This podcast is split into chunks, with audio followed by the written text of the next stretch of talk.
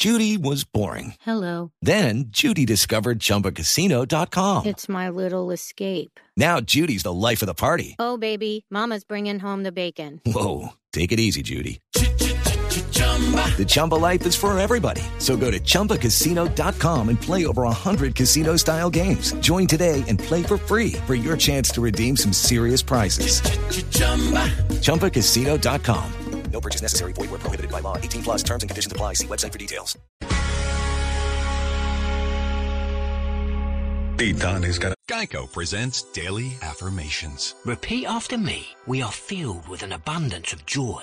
We are filled with an abundance of joy. Also, an abundance of questions. Good thing Geico has 24 7 claim service to help answer questions and resolve claims quickly. Uh, good thing Geico has 24 7 claim service. We are also filled with an abundance of biscuits. We are also filled with, uh, I don't think it works this way. Oh, oh, and jam. Don't forget jam. To manifest more Geico in your life, go to geico.com.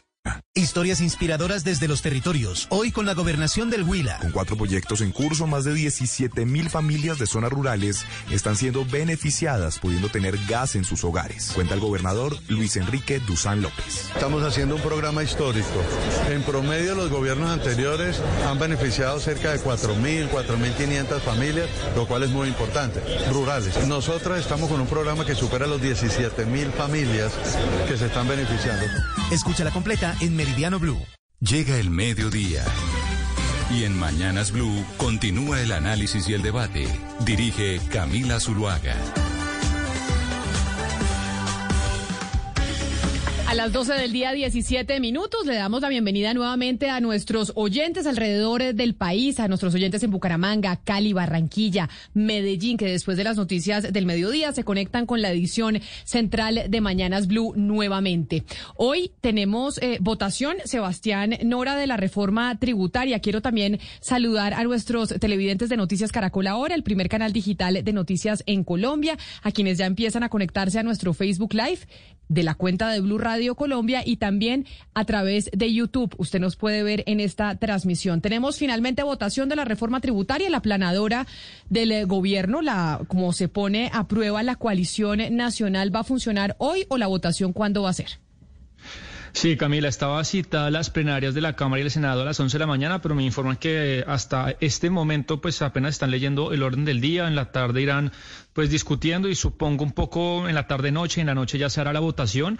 Lo esperado es que sí, que, que ya después del check, del chulito azul, como hablamos ahorita del Partido Liberal, se apruebe tanto en, en, la plenaria del Senado como en la Cámara, ya completaría el trámite legislativo y faltaría lo único, Camila, es la conciliación el viernes, porque pues hay, algunos cambios entre las comisiones económicas y lo que se haría hoy, pero entonces yo creo que sí, prácticamente está tributaria de 20 billones, que es verdad que al, algunos tributos tienen escalamientos según el año. Realmente, finalmente, hasta 2025-2026 se pagará todo lo que se escribió en esta reforma tributaria. Ayer hubo un enfrentamiento entre eh, uno de los líderes de la oposición, el senador Miguel Uribe del Centro Democrático, con el presidente del Senado, Roy Barreras. Oscar no sé si porque Miguel Uribe solicitaba precisamente que se diera más tiempo para poder leer la reforma tributaria y que se votara la próxima semana. Y el presidente del Senado le dijo que no aplicara pues estrategias dilatorias, que él era ponente y que ya había tenido el tiempo suficiente para poder leerla, que eso se tenía que votar hoy. Sí, Camila, y en ese cruce de trinos, lo que decía el doctor Miguel Uribe es que si bien es cierto, él como ponente había tenido la oportunidad de leerse las, los 350 eh, eh, artículos de la, de la, de la reforma, eh, otros congresistas no lo habían podido hacer. Y si, y si, y si verdad eh, el, el doctor Uribe puede estar muy informado sobre la, sobre la reforma, Camila, eh, do, dos días muy poquito, dos días muy poquito para conocer el texto total de la reforma con las modificaciones que se le han hecho. Pero ese cruce de trinos entre el señor Bolívar y, Miguel Uribe eh, permitió pues llegar a esa conclusión, que el tiempo no es, no, no, no es tanto para, para conocer el texto de la reforma, Camila. Pues como hoy precisamente se vota la reforma tributaria, ese primer gran proyecto que anunció el gobierno del presidente Gustavo Petro, uno de los grandes críticos de esa reforma tributaria ha sido el presidente de la ANDI, de la, de la Asociación de Industriales de Colombia, Bruce McMaster, quien además nos acompaña a esta hora y yo le agradezco enormemente, señor McMaster, que haya atendido esta llamada el día de hoy y bienvenido.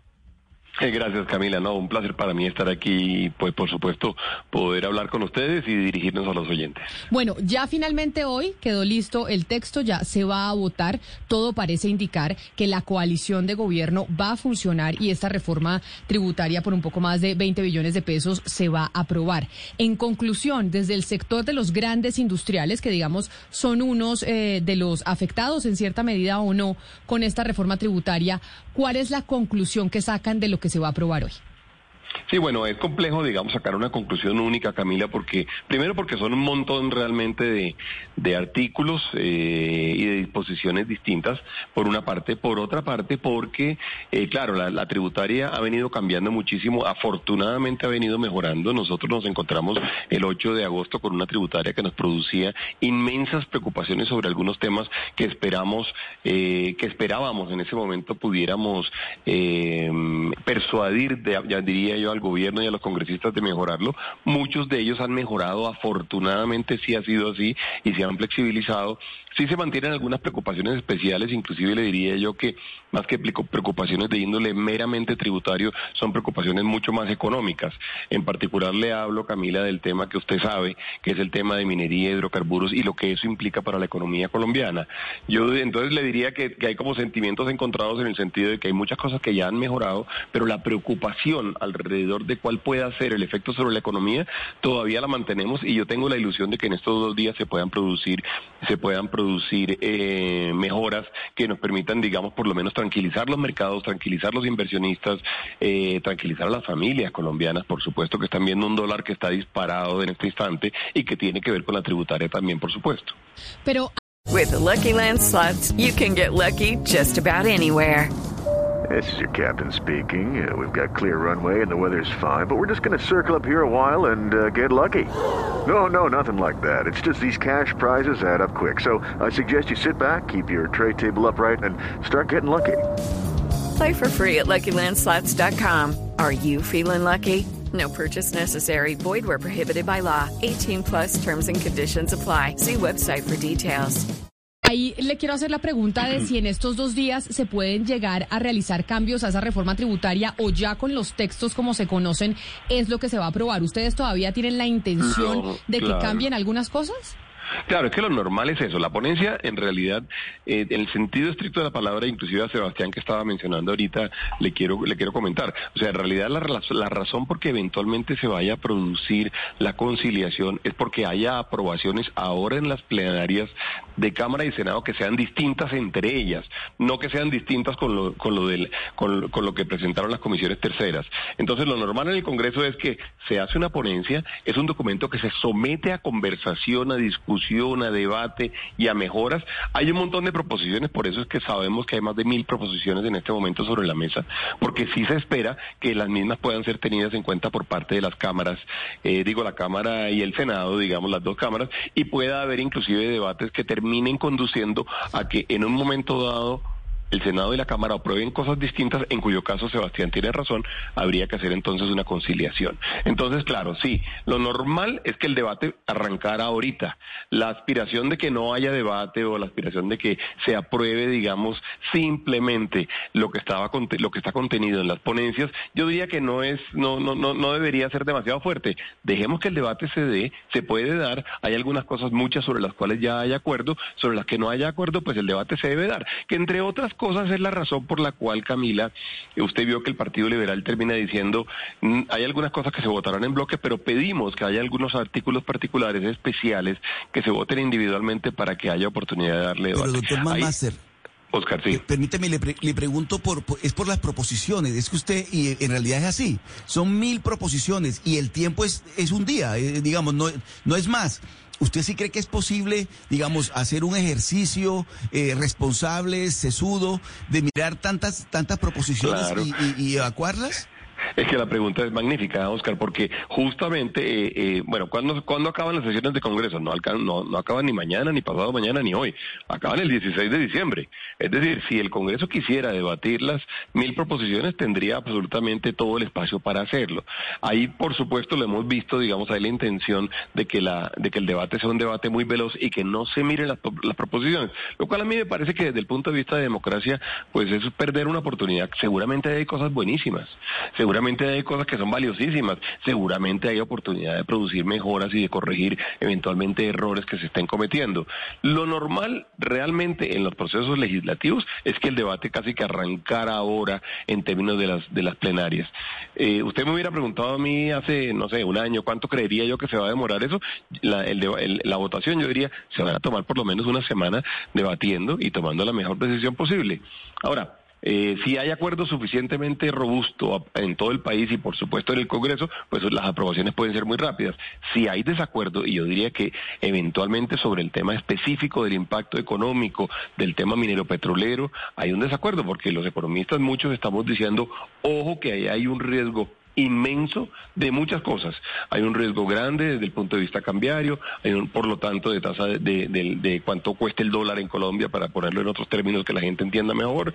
Hay riesgo de inversión, hay riesgo, por supuesto, de empleo, hay riesgo de financiación para el Estado en el futuro, hay riesgo también de financiación de, las, de los entes territoriales relacionados con las regalías. No cometamos ese error, que por cierto mucha gente considera que puede ser inclusive eh, inconstitucional y pues seguramente va a ser... Eh, eh, eh, eh, demandado ante la Corte y seguramente además va a terminar cayéndose. Entonces, ¿por qué no tomamos la mejor decisión posible? Es la pregunta que, que yo plantearía en este momento. Hay la oportunidad de hacer las cosas bien.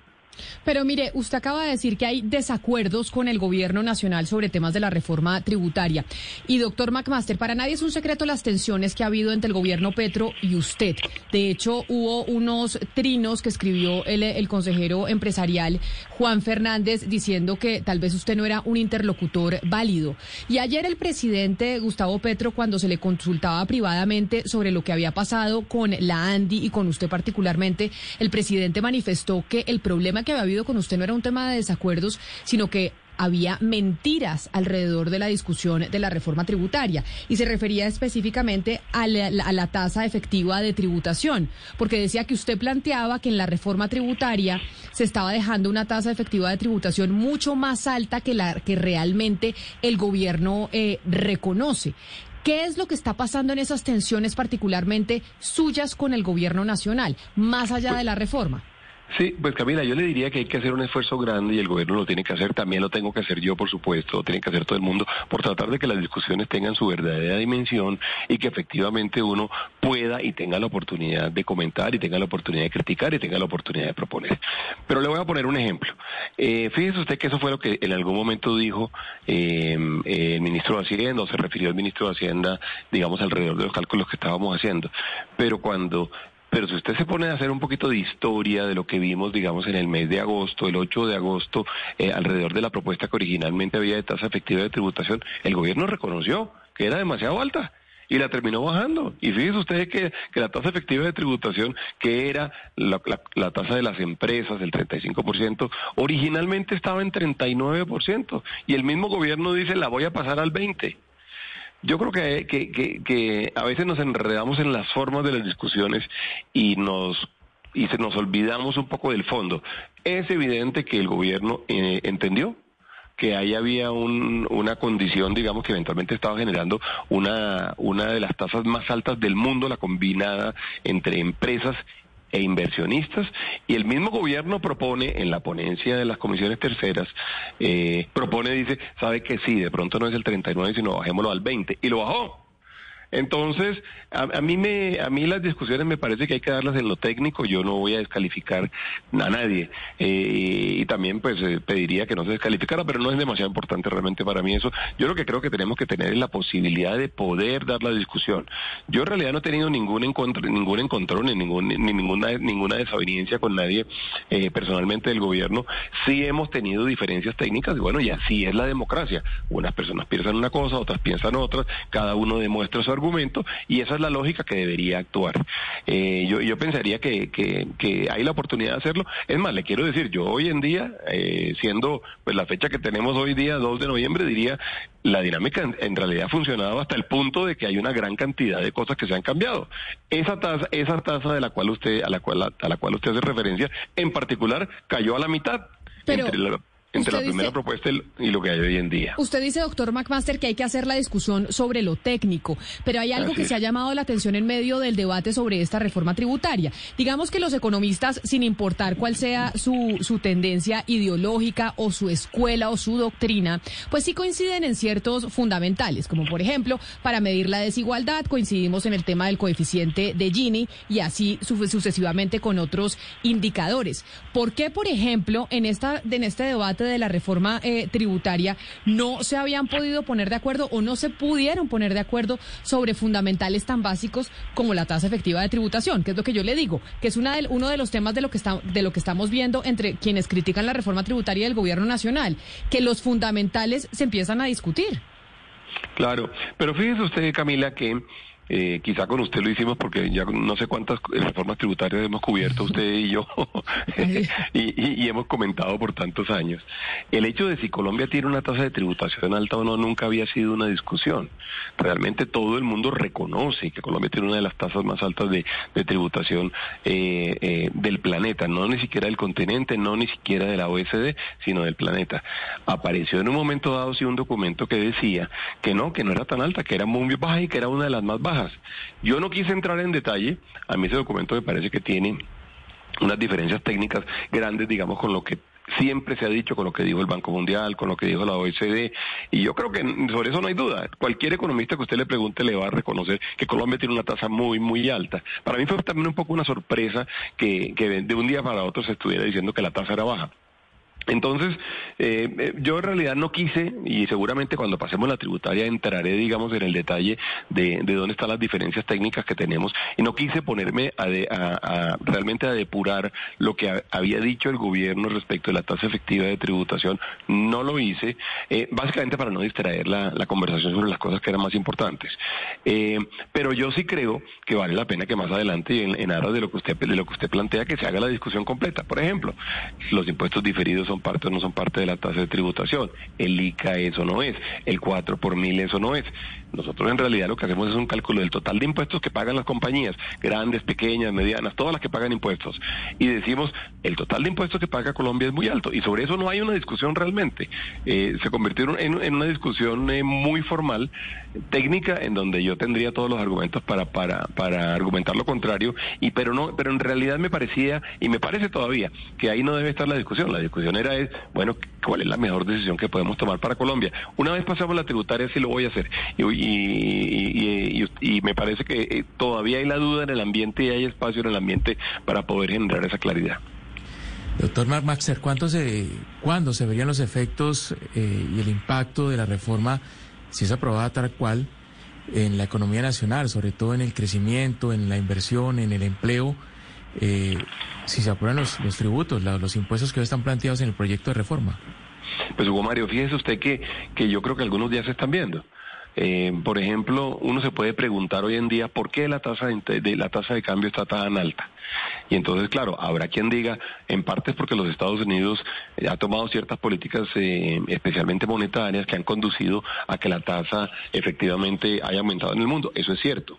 Eh, ahora, nos toca entonces depurar esa, ese análisis y decir qué tanto de eso explica la tasa de cambio en Colombia y qué tanto no. Los últimos días en América Latina, por ejemplo, han significado caídas del dólar en la mayoría, en la mayoría de los países. En el caso de Colombia no. En el caso de Colombia tenemos una tasa de cambio que ha venido subiendo, un dólar que ha venido subiendo. Ese, por ejemplo, es un efecto, un efecto relacionado en una muy buena parte también está el tema de las tasas de interés de la del Federal Reserve en los Estados Unidos, pero en muy buena parte por el hecho de que hay una duda importante alrededor de si Colombia va a tener capacidad de seguir produciendo divisas a la velocidad y en el monto en el cual se han producido en el pasado. Esa pregunta es la pregunta que está en el ambiente de todo el mundo. Si yo les pregunto a ustedes, ¿usted compraría dólares hoy o no compraría dólares hoy? ¿O prefiere esperarse un año? Muy seguramente muchas personas, inclusive del común, dirán, hay que comprar hoy porque dentro de un año quién sabe cuánto valga. Eso es un tema de expectativas. Y la tributaria ha sido muy importante y ha pesado mucho en generar la expectativa de que el sector minero y petrolero pueden tener una afectación tal que eventualmente vayamos a tener problemas para tener eh, para tener disponibilidad de divisas. Ese es un ejemplo que se ve hoy en día. Es un ejemplo que no solamente es un, ejemplo de indicadores, no. Todo lo que importemos, todo, incluyendo eh, algunos alimentos, incluyendo medicinas, incluyendo eh, artículos de primera necesidad, hoy en día valen más que lo que valían la semana pasada, claro, en pesos sí. Eh, eh, la deuda vale más. El, gobierno colombiano en este momento tiene un servicio de la deuda que se ha disparado, estiman algunos, en montos superiores a lo que a lo que a lo que eventualmente sería el recaudo de la tributaria. Entonces los efectos ya se ven. Luego los efectos se seguirán viendo y eso es una cascada, digamos, no muy afortunada en donde nosotros hemos querido decir no cometamos este error. Le decimos a los congresistas no cometan ese error. No vale la pena cometerlo. Eh, estamos jugando con demasiado muy importante de lo que de lo que de lo que son los fundamentos de la economía eh, que vale la pena que nosotros los que vale la pena que lo, que reflexionemos y que eh, eventualmente si estamos cometiendo un error pues lo podamos corregir en estos dos días sí Doctor Magmas, para esta segunda ponencia a muchos nos sorprendió pues la, cantidad de alimentos que se incluyeron en lo que se considera o considero yo o muchos eh, un poco tratar de disminuir el, consumo de azúcar o de ultraprocesados en el país, pero, pero sí es verdad que se, se incluyeron una cantidad de alimentos que nunca se habían discutido. La lista usted la, la, debe conocer bien, pero no sé si han tenido tiempo de absorber y me gustaría que uno se explique para la economía mediana, para esas eh, eh, de panaderías, para esas empresas medianas que viven mucho la confitería, de todo esto, ¿qué va a suponer? O sea, toda esa economía de, alimentos que consume el colombiano en sus medias nueve, en sus recreos, ¿cómo, cómo, ¿cómo va a transformarse en los próximos años? Sí, esa es una muy buena pregunta, eh, Sebastián, porque, porque digamos que detrás de esto hay un tema que ha sido la gran discusión de los últimos años y es el tema de si los impuestos es lo que debe hacer Colombia en términos de esfuerzos de salud pública para lograr mejorar, digamos, el, tipo de, alimentación que tengamos en nuestra sociedad. Esa es una pregunta. Y la pregunta es también si es lo único que se debe hacer y si ahí tenemos que poner nosotros todo nuestro esfuerzo y no se, no debemos hacer nada más. Y la verdad es que Colombia realmente como que no hace mucho más y considera que el tema de impuestos puede ser el que puede solucionar ese tema. Pero lo cierto es que la razón por la cual eventualmente algunas personas consideran, muchas personas consideran que esa es una solución desde el punto de vista de nutrición. La razón por la cual eso es así es porque se encarece la canasta familiar. Esa es la verdad. Eh, hay una gran cantidad de cosas que consumen pues la mayoría de las familias colombianas que eventualmente le van a salir más caro. Lo cual, digamos, de alguna forma plantea, digamos, varias preguntas. Ante la inflación que estamos teniendo hoy en día, ¿será el momento de tomar esa decisión? Primera pregunta. La segunda pregunta que se, que se plantea es, ante justamente la eventual recesión que se pudiera presentar el año entrante o la caída en la producción que se pueda presentar el año entrante, ¿será el momento de tomar una decisión de esa naturaleza? Y la tercera es, ante el eventual desempleo que va a haber, ¿será que es el momento de hacerlo. Entonces, yo creo que todo es un tema, eh, al final todo tiene que estar muy balanceado en términos económicos y las decisiones hay que tomarlas cuando uno realmente considera que la economía está lista para hacerlo. Que es la misma razón por la cual, Sebastián, por ejemplo, nosotros decíamos una, una reforma tan grande, quizá no, no es el momento de sacarla, eh, por lo menos en ese tamaño, eh, en un año en el cual la actividad económica va a caer tanto. Entonces, la pregunta que usted plantea es muy buena, sin duda alguna, eso va, pues, pues, por supuesto, llegar al bolsillo de los, o va afectar el bolsillo de los colombianos. Si, si le suma usted el efecto de la inflación derivado de la, de la, de la devaluación, ahí va a haber un efecto gigantesco. Entonces, yo no tengo duda de que, de que sí, el año entrante va a ser un año complejo, un año difícil. A mí me hubiera gustado que la tributaria mm, agravara menos, digamos, algunos de los problemas que, que tenemos en este momento en el horizonte. Claro. Señor McMaster, según su análisis y sus cálculos, ¿cuál es el sector empresarial que más se va a ver afectado por esta reforma tributaria? Ah, no tendría la menor duda en que es el minero petrolero, no tendría la menor duda, em, eh, porque es, quien va a estar pagando realmente más de la mitad de la tributaria y además a quien se le van a generar condiciones casi que enviables hacia el futuro. Eh, eh, lo cual pues nos, nos genera digamos inmenso una inmensa pregunta y es la pregunta de ese sector que ha sido el sector que ha mantenido las finanzas públicas, ese sector que ha mantenido las finanzas territoriales, que ha de alguna forma dado los recursos para que se puedan hacer una gran cantidad de inversiones sociales de las que se han hecho en el pasado, eh, es un sector que uno debería o cuidar o atacar, digamos. Y yo, y yo creo que, que de pronto las decisiones que se están tomando pueden terminar generando la sensación de que no se está cuidando el sector minero petrolero. Me le voy a contar una, una anécdota a todos, a Camila. Camila, hace poco tuve una conversación con un corresponsal de uno de los diarios más importantes del mundo y me decía, pero un país tan petrolero como Colombia, pues ¿por qué no hace un esfuerzo y entonces le da una muestra al resto del mundo de cómo se puede tomar una decisión eh, en, en, el sentido en que, se, en que hay que tomarlas, digamos, dado digamos, el tema, por supuesto, de emisiones de CO2 y de calentamiento global que nadie niega y que hay que hacerlo y que la transición se tiene que dar. Le pregunté yo al periodista, le dije, ¿usted cuánto cree que produce Colombia en términos petroleros? Entonces me dijo, no, yo no sé, unos 2 millones, 2 millones 500 mil barriles día. Y le dije, no, no es así. Y creo que esto se lo contaba yo a Oscar el otro día. Eh, eh, Colombia produce 730 mil barriles día, lo cual realmente, eh, o la cual realmente es una cifra realmente pequeña en términos de comparaciones de otros países. Un país como Rusia pues, produce 10 millones de barriles diarios, Venezuela produce, en el peor momento de la historia, produce los mismos 700 mil, pero produjo 4 millones y va para 2 millones el año entrante.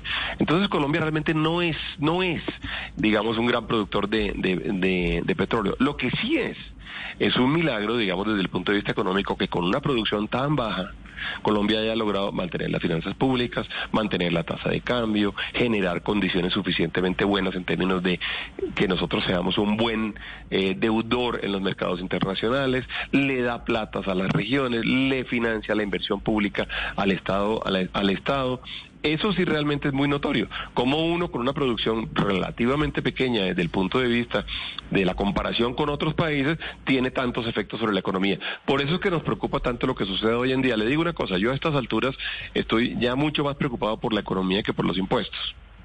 Claro, pero... Eh, pero, pero déjeme ya entramos a hablar de la economía y de la preocupación que usted tiene, porque la economía le preocupa al mundo entero, doctor McMaster. Digamos que ahora están en elecciones de mitad de término en los Estados Unidos y está el presidente norteamericano Joe Biden, pues pasándola muy mal por el tema de la inflación en Estados Unidos y por el tema de que se viene una recesión. Digamos que eso es un eh, efecto que está viviendo el mundo. Hello, it is Ryan, and we could all use an extra bright spot in our day, couldn't we? Just to make up for things like sitting in traffic, doing the dishes, counting your steps, you know, all the the mundane stuff. That is why I'm such a big fan of Chumba Casino. Chumba Casino has all your favorite social casino style games that you can play for free anytime, anywhere with daily bonuses. That should brighten your day a little. Actually, a lot. So sign up now at chumbacasino.com. That's chumbacasino.com. No purchase necessary. BGW. Void were prohibited by law. See terms and conditions 18 plus. No solo Colombia. El tema de la situación económica es planetaria. Pero déjeme concentrarme en lo que usted dice del tema de los hidrocarburos. Y dice, aquí la preocupación y la carga mayor va a caer eh, sobre la industria de los hidrocarburos, pero así se hizo elegir el presidente Gustavo Petro. Eso lo dijo en campaña. Eso fue lo que sus votantes eh, decidieron cuando fueran a las, fueron a las urnas que querían. Y, y desde el gobierno se ha aclarado eh, muchas veces que no es que se vayan a cancelar los contratos de explotación, es decir, lo que ya se está explotando son contratos que se respetan. Los contratos de exploración que ya se habían dado son contratos que se respetan. Finalmente en eso, en esa exploración, corríjame usted o no, desde hace muchísimos años en Colombia no se encuentra petróleo, se ha encontrado gas, pero no petróleo. ¿Por qué sería un problema para el país y esa preocupación económica para Colombia que no se autoricen más proyectos de exploración, es decir, que no se permita a futuro que se siga buscando petróleo y que solo se permita los contratos que ya se firmaron, que creo que son más de 110 o 120, más o menos. Claro, digo bastantes cosas en, la, pregunta, Camila, y le voy a, voy a, voy a, por pedacitos voy a contestar el primer pedazo. Claro, usted tiene razón y tiene razón inclusive el presidente Petro porque él lo ha dicho. Usted tiene razón. En este momento el mundo desde el punto de vista económico está muy convulsionado. Es, realmente, es, un gran problema. El problema de la, de la recesión es un gran problema. El problema de la inflación es otro gran problema. Entonces, a un país como Colombia de tamaño pequeño, mediano, digamos, ¿qué se le plantea? Pues se le plantea la obligación de tratar de que de, tratar de minimizar los efectos de la economía internacional sobre nuestra sobre nuestra eh, ciudadanía. Claro que sí. Eh, por eso es que nosotros tenemos que tratar de tener políticas contracíclicas. Colombia no puede simplemente que decir está muy muy revuelto el mar, entonces como está muy revuelto el mar no hagamos nada. No, la obligación que tenemos los colombianos, la obligación que tiene el gobierno, que también la tiene el Congreso de la República y lo tenemos nosotros en el sector empresarial, es tratar de minimizar el daño, sobre todo a la economía, por supuesto. Entonces, la respuesta a su pregunta es sí, las condiciones son complejas, tenemos que buscar cómo hacemos para minimizar el daño. Y hay formas de hacerlo, para eso está la política económica, claro que sí.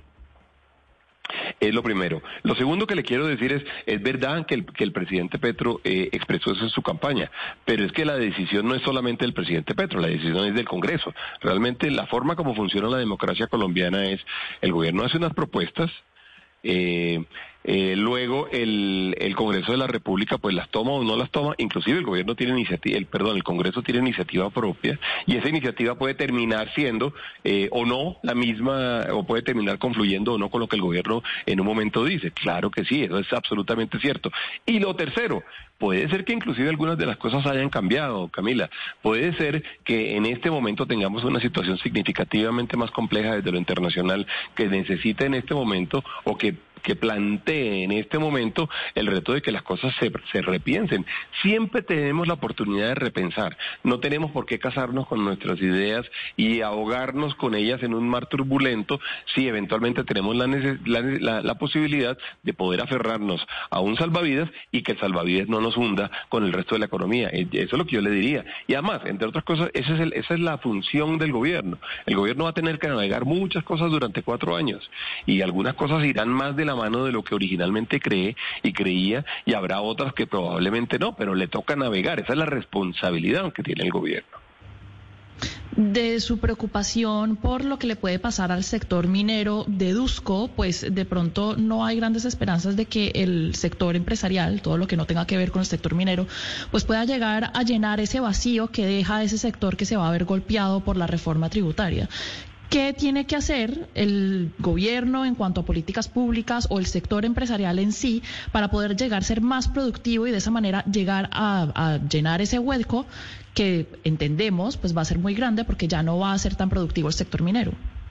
Claro, el, el, problema grande que hay detrás de ello es que esto toma tiempo. Cualquier cosa toma tiempo y toma bastante tiempo. O sea, decir que Colombia se va a volver, no sé, digamos, el gran productor, voy a decir una cosa, de elementos eh, eh, electrónicos.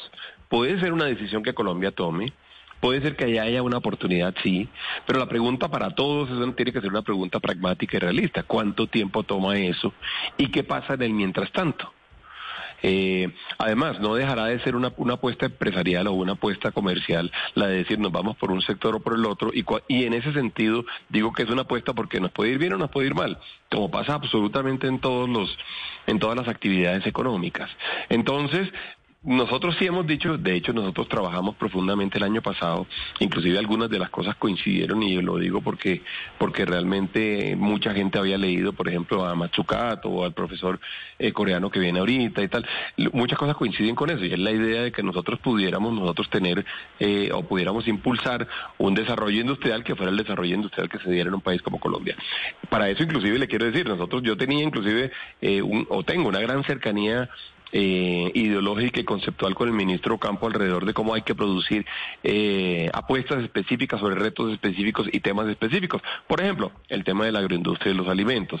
Por ejemplo, algunos temas relacionados en su momento con eh, temas de desarrollo digital. Hay una gran cantidad de cosas a las, a las que se le puede apostar. El tema es que no deja de ser una apuesta y no deja de tomar tiempo. Mientras tanto, pues todo el mundo tendrá necesidades y se puede perder el, el, el, dinamismo de la economía colombiana.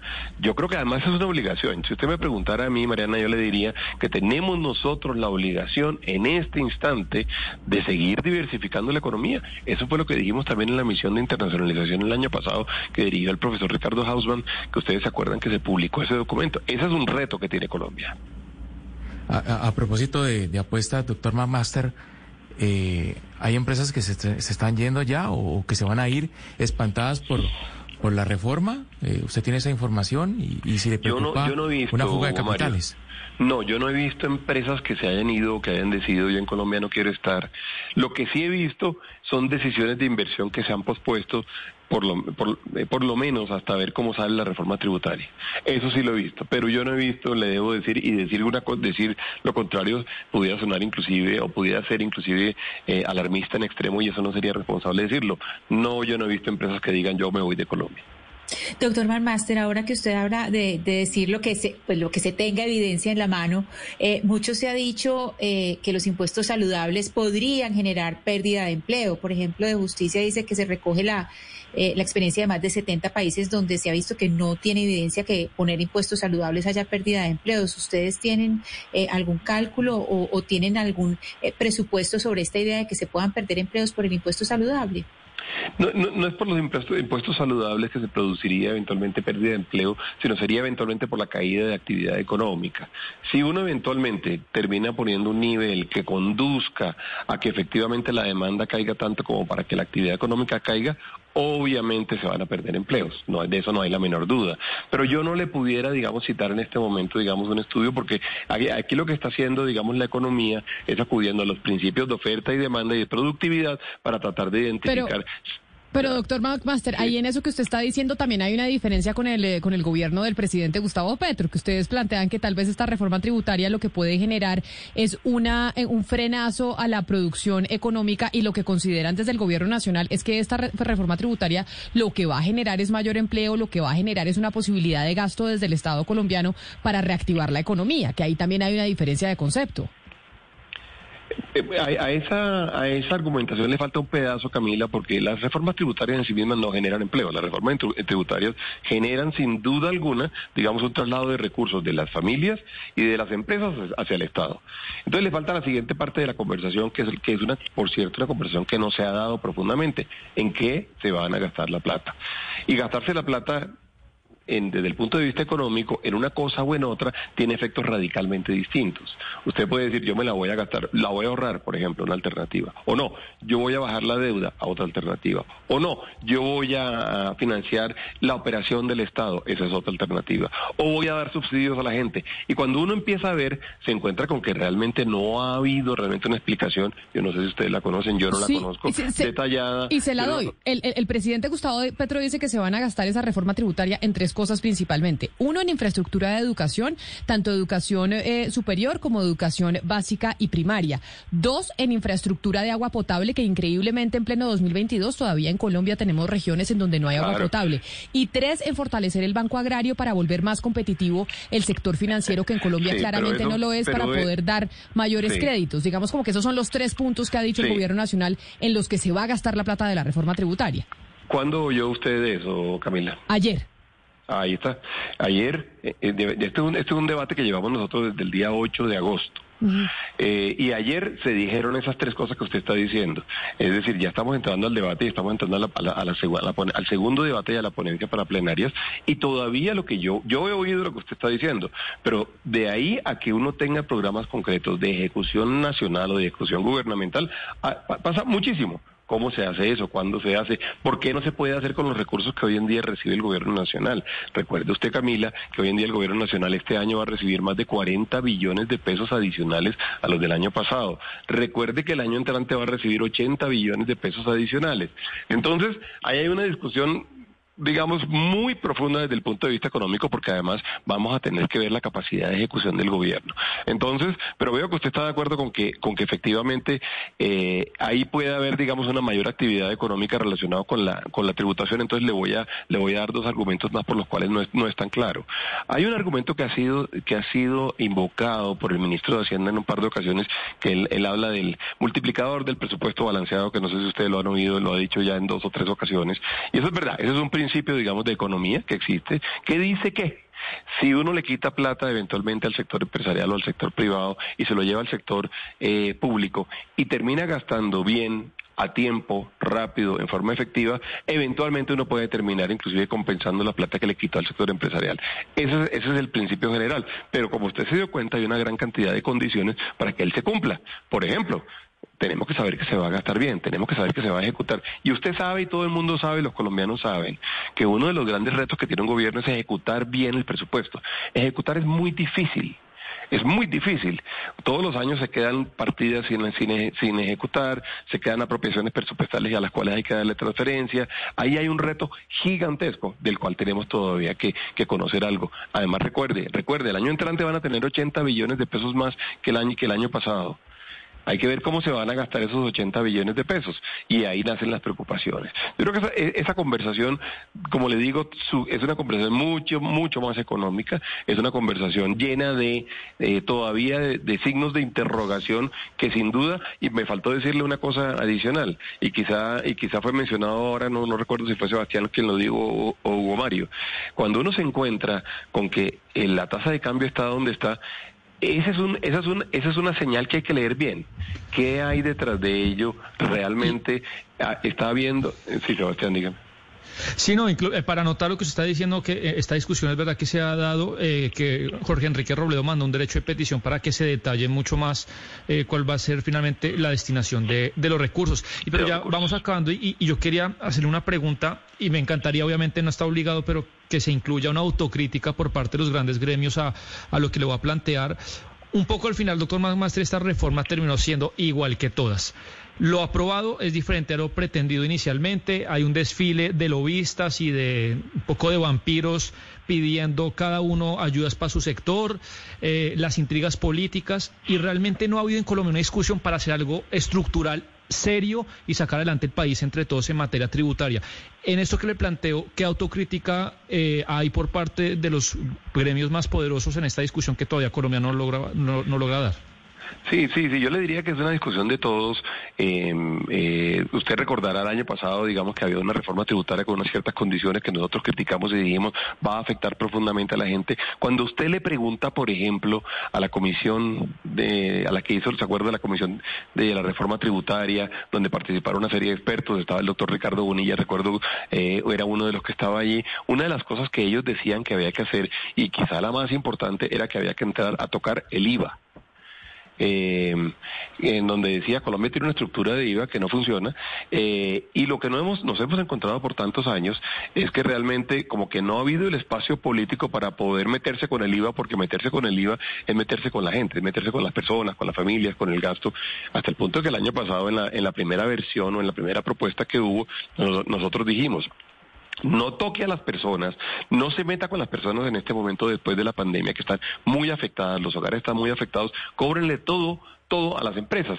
Y en realidad el impuesto que debería haber sido este año el 30% de renta terminó siendo el 35%. Es decir, 10, eh, 10 billones de pesos más que están pagando las empresas colombianas en razón de que no se tocó el IVA.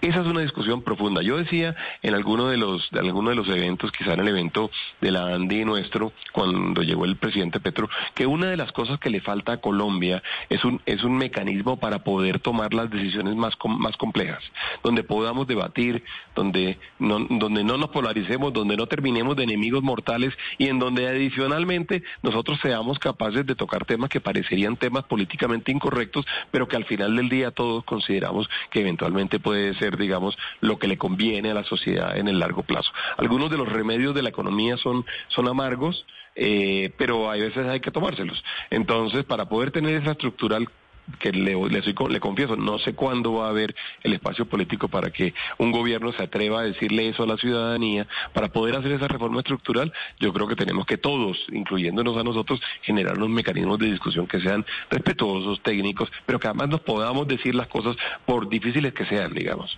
Y es parte también de lo que nosotros hemos hecho en esta, durante esta, durante esta reforma, poder decir las cosas que creemos sin necesidad de terminar peleando con nadie. Eh, que además yo, a propósito de eso, sí, de las sí, peleas peleas, doctor McMaster, usted ya para ir terminando, que ha tenido, pues yo no sé si peleas, pero pues sí diferencias con el gobierno nacional. Y pues me disculpa la pregunta que le voy a hacer. Eh, ¿Usted cuánto tiempo cree que le queda dentro de la Andy? A la cabeza de la de la de este gremio. ¿Por qué razón? Porque ya incluso el propio presidente Gustavo Petro ha dicho que se ha reunido aparte de usted con empresarios importantes eh, del país y que tal vez pues puede que sea que los empresarios eh, quieran un vocero de, diferente para relacionarse con el con el actual gobierno del, del doctor Petro. Siempre Camila, esa es, una, esa, es una, esa es una decisión que toman los jefes de uno. Los jefes suyos allá donde está, los jefes míos acá donde estoy. ¿Cuánto tiempo más estará Camila al frente de Mañanas Blue? Pues mientras usted esté contenta y sus jefes estén contentos, pues usted estará ahí. Yo le doy, le, doy la misma respuesta y yo me siento haciendo un trabajo técnico, respetuoso, en donde además creo que en parte lo que estoy haciendo es defendiendo justamente el debate democrático que creo que es absolutamente necesario en una sociedad como la colombiana. Pero está contento usted en el cargo y están contentos sus jefes con usted. Eso también no lo podríamos preguntar y usted me lo podría preguntar a mí. Exacto, exacto, exacto. eso siempre se puede preguntar. Yo estoy contento que es por lo que le puedo responder. ¿Y sus jefes? Pues usted, nunca sabe eso, pero yo, yo me imaginaría que por las eh, múltiples eh, declaraciones que me han hecho no solamente ahora, sino durante los últimos dos o tres meses, yo diría que sí, pero al final no soy la persona correcta para responder eso, por supuesto. Doctor Bruce Backmaster, como siempre, es un placer contar con eh, sus declaraciones, con su voz y sobre todo hoy que, era un, que es un día crucial para la reforma tributaria y usted, ha sido, usted que ha sido un actor tan importante en la discusión pública sobre el proyecto, quizá más importante hoy del gobierno de Gustavo Petro. Mil gracias por haber estado con nosotros hoy aquí en Mañanas Blue. Bueno, no, gracias por la amabilidad de la pregunta, Camila. Pero fui muy amable, le dejé para el final la de si cree que se va a quedar en la Andy o no. Ah, ya ya no, mentira, mentira. Siempre, siempre se puede preguntar todo, Camila. Le agradezco mucho además la oportunidad de dirigirme a todos los oyentes y los televidentes. Cuídese mucho, doctor McMaster. Así llegamos nosotros al final de esta emisión de Mañanas Blue, en día importante de la reforma tributaria, de la discusión que se está dando en el Congreso de la República. Y ahí escuchábamos una de las voces que ha sido más crítica con este proyecto, que es la voz que representa a los grandes industriales en Colombia. A ustedes que se conectaron a través de YouTube de Blue Radio, del Facebook Live y también de Caracol Ahora, muchas gracias por haber estado aquí con nosotros. Mañana nos encontramos nuevamente a la misma hora y quédense con toda la programación de Blue Radio. Judy was boring. Hello. Then Judy discovered chumbacasino.com. It's my little escape. Now Judy's the life of the party. Oh, baby, mama's bringing home the bacon. Whoa, take it easy, Judy.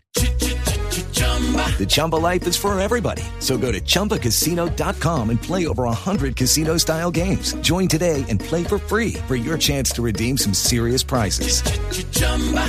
ChumbaCasino.com. No purchase necessary. Void where prohibited by law. 18 plus terms and conditions apply. See website for details.